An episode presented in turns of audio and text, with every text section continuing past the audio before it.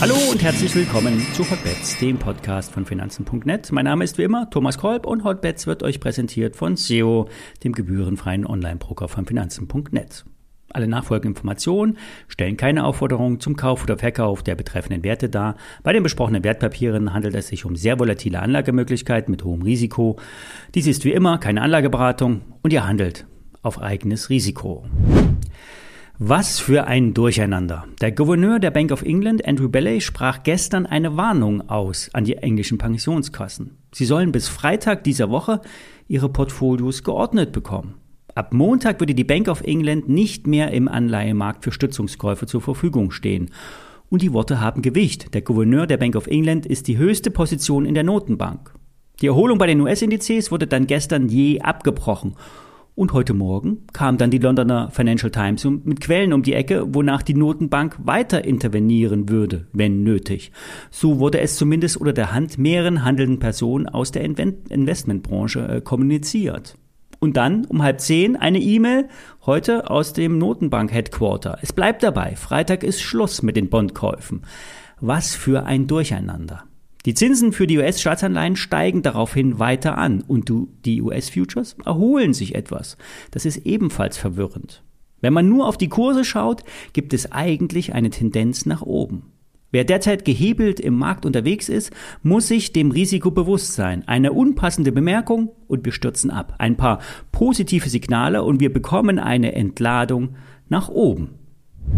Bei den Einzelaktien dreht sich viel um die aktuelle Konjunkturlage bzw. das Verhalten der Abnehmer. Im Fall der Optikerkette Vielmann sind das die Brillenträger. Und diese scheinen sich nach Aussage des Unternehmens zunehmend zurückzuhalten. Auf einer virtuellen Investorenkonferenz wurde gestern von Schockstarre gesprochen. In Zeiten hoher Strom- und Energierechnung ist das Umfeld zunehmend herausfordernd für Vielmann, so das Unternehmen. Die naheliegendste Reaktion für das Unternehmen ist, auf die aktuelle Ereigniskette mit interner Effizienz zu reagieren und die Kosten im Blick zu haben.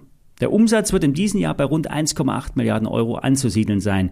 Die Ergebnismarge wird so ungefähr äh, bei 10 Prozent liegen. So lag es auch im Halbjahr zumindest bei dieser äh, Größenordnung.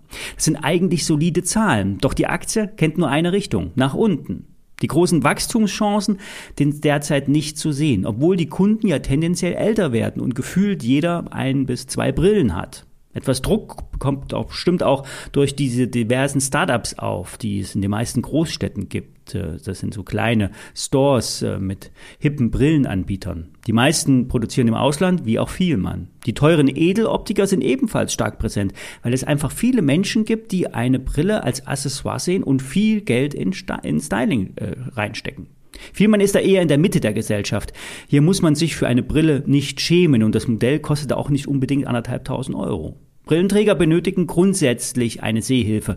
Am PC, beim Lesen, in der Ferne, beim Autofahren und so weiter. Jeder kennt das. Gleitsichtbrillen sind auch das neue Must-Have. Ohne Brillen geht es nicht. Das Thema Augenlesern lassen wir mal außen vor. Über 60 Prozent des Geschäfts macht Vielmann mit Brillengläsern. Hier werden konsequent äh, die Produktionskapazitäten ausgebaut, denn hier liegt vor allen Dingen die Marge. Ein äh, Nebengeschäft sind Kontaktlinsen, Hörhilfen und die klassischen Sonnenbrillen. An der Börse wird bei Vielmann schon sehr viel Pessimismus, sprich Rezession eingepreist. Die Bilanz ist eigentlich super sauber. Fast eine Milliarde Euro Eigenkapital, rund 250 Millionen Euro Cashbestand. Früher war Vielmann wegen der demografischen Entwicklung eine sichere Bank, ein Geschäft, was auch in wirtschaftlich schwierigen Zeiten funktioniert. Doch nach Aussagen von Haug Aufhäuser ist das aktuell nicht mehr so. Die Aktie wurde von Hold auf Sell abgestuft, das Kursziel fast halbiert auf 27 Euro. Warburg Research senkte ebenfalls allerdings nur auf 33 Euro. Auch hier ist das angespannte Verbraucherumfeld ein limitierender Faktor für das Umsatz- und Margenpotenzial der Optikerkette. Kurzfristig könnte die Aktie weiter leiden. Allerdings ist das Downside-Potenzial begrenzt. Es wird rund 5% Dividende geben. Aktienrückkäufe sind eine Option, obwohl der Steuerbesitz nicht unbedingt üppig ist. Vielmann ist schuldenfrei und mit dem 1,2-fachen des Umsatzes bewertet. Das ist nicht so viel. Bei 26 Euro gibt es auf jeden Fall eine langfristige Unterstützung im Aktienkurs. Ja, morgen früh kommen dann die deutschen Inflationszahlen. Zehn Prozent und mehr sind leider zu erwarten. Wichtiger sind die Zahlen am Nachmittag aus den USA. Wir hören uns morgen wieder. Bis dahin.